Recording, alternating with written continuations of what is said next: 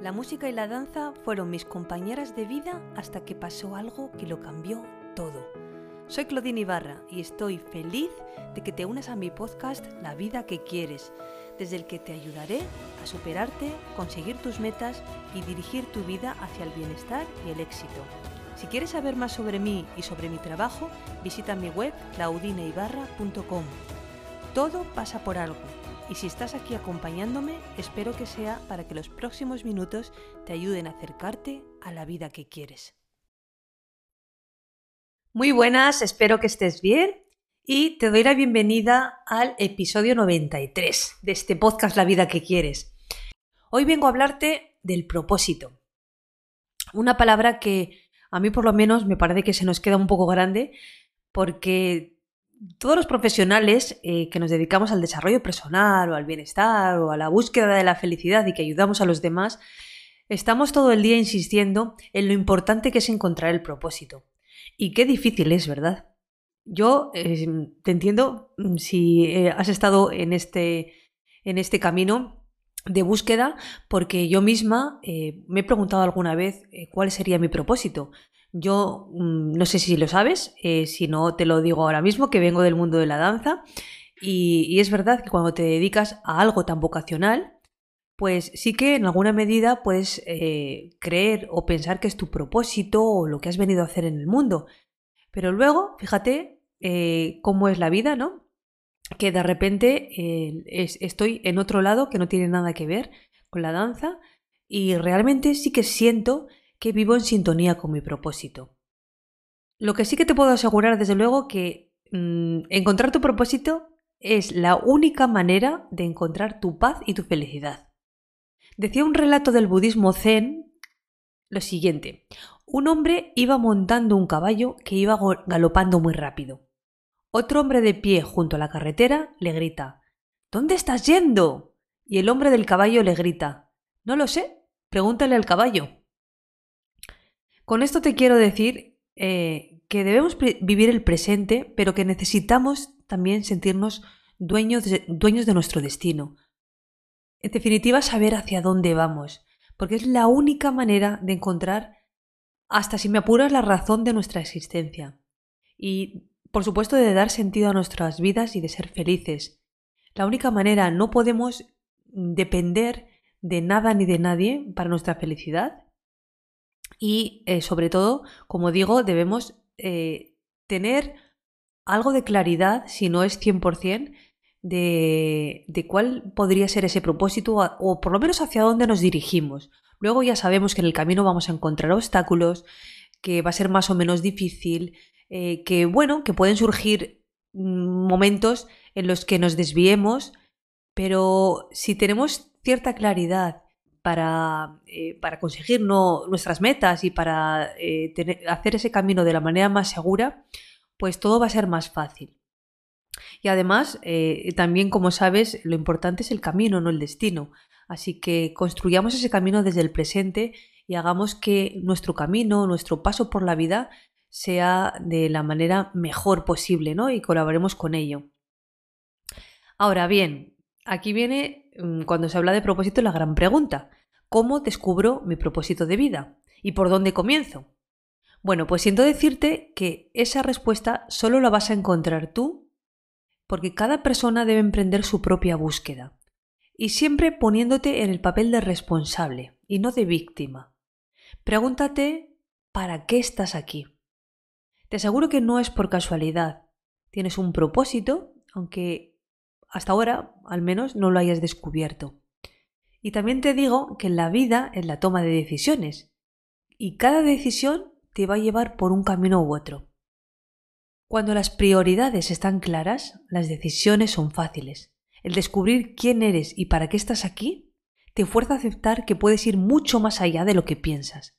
Cada camino es único, cada destino es personal, decía Paulo Coelho. Así que Después de estas reflexiones, eh, que espero que te hayan ayudado, te voy a lanzar unas cuantas sugerencias para que te sea más fácil encontrar tu pasión y vivir tu propósito a partir de hoy. En primer lugar, mi primera sugerencia es que mires tu pasado. Muchas veces las adversidades que hemos logrado superar en nuestras vidas se convierten en parte de nuestro propósito y puedes convertir ese dolor, esa adversidad o los problemas en tus mayores oportunidades. Eres el resultado de tu pasado. Hoy estás aquí porque tus experiencias pasadas te prepararon para vivir lo que estás viviendo. Observa con perspectiva tu pasado y tus experiencias o circunstancias en las que tuviste éxito. Y quizás puedes usar esa experiencia para ayudar a otras personas que estén comenzando un viaje parecido. La contribución al mundo es el camino más seguro a la felicidad. Pregúntate, ¿qué parte de la historia de tu vida te apasiona? Ahí tienes una pista de cuál podría ser tu propósito más importante. Otra sugerencia, haz una lista de lo que amas hacer. Esto es vital, esencial para encontrar tu pasión y propósito, el que identifiques las cosas que te encanta hacer en la vida. Quien dice una lista puede ser una lluvia de ideas. Yo esto lo recomiendo muchísimo, así que toma papel y bole y comienza a escribir. Puede que no tengan sentido al principio, pero todas las cosas que disfrutas hacer son parte de tu camino de una forma u otra. Y al crear esta lista o esta lluvia de ideas, tienes más claridad no solo sobre tus talentos, sino sobre todas las cosas que amas, incluidas personas, experiencias, viajes, cosas que te encanta hacer. Una vez que tengas tu lista o tu lluvia de ideas, detente y observa cómo todas estas piezas podrían conectarse con el trabajo que debes hacer en el mundo. La clave es ser abierto, honesto y dejar volar tu inspiración. Identifica lo que se te da bien hacer. Antes de que tú busques tu pasión y propósito, ya ha llamado a tu puerta muchas veces. Seguro que lo has sentido en algún momento de tu vida. O te está mirando directamente a la cara. Lo hayas visto o no lo hayas visto, seguro que se trata de que es algo tan natural para ti que lo dejas pasar o no le das importancia. Lo que haces en, tu vida cotidiana con facilidad está relacionado de alguna manera con lo que debes hacer en esta vida. Piénsalo así. No pases por alto las cosas que son fáciles para ti. Solo porque sean fáciles para ti no significa que ese sea el caso para todos los demás. Al identificar lo que es natural para ti, tienes la capacidad de aprovechar esas fortalezas, talentos y ayudar a los demás de forma que nunca creíste posible. Haz lo que te haga feliz, también parte de lo mismo, encontrar tu pasión está directamente relacionado con hacer las cosas que te motivan y te apasionan.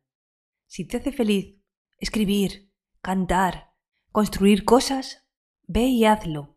Si te encanta enseñar, correr, organizar eventos, hazlo, hazlo todo. ¿Quién dice que el propósito de tu vida tiene que ser solo una cosa?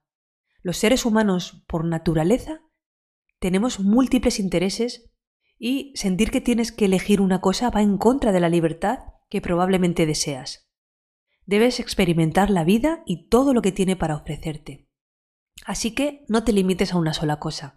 Prueba muchas y haz lo que te haga feliz. Ahí está el camino hacia tu verdadero propósito. También te invito a que te conviertas en un niño, en una niña. ¿Recuerdas la alegría que sentías cuando eras un niño?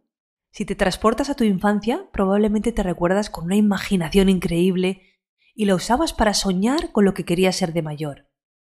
Yo quiero ser cantante, yo quiero ser bombero o maestro, a que nunca cuestionabas la realidad de tus sueños. Simplemente dejabas que tu imaginación y corazón te guiaran. Pues es hora de despertar tu creatividad y volver a soñar despertando a tu niño interior. Sal de tu cabeza por un momento y entra a tu corazón de niño, porque allí es donde encontrarás tus principales momentos que te llevarán a, ideas increíbles y en última instancia a tu propósito. Lo esencial es invisible a los ojos. Escucha tu voz interior. Por último, no se te olvide pedir ayuda profesional. Si te sientes bloqueada o bloqueado o incapaz de encontrar tu pasión y propósito en la vida, podría ser hora de pedir ayuda a alguien con experiencia.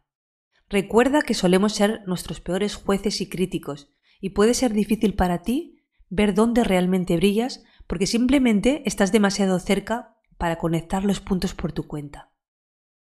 Yo como profesional o coach sé cómo ayudarte a descubrir dentro de ti mismo un mundo lleno de oportunidades. Que te llevarán a hacer no solo lo que amas, sino también lo que sientes que debes hacer. Lo he experimentado muchas veces, he tenido muchos casos de personas que se sentían incapaces y yo les he hecho ver su potencial.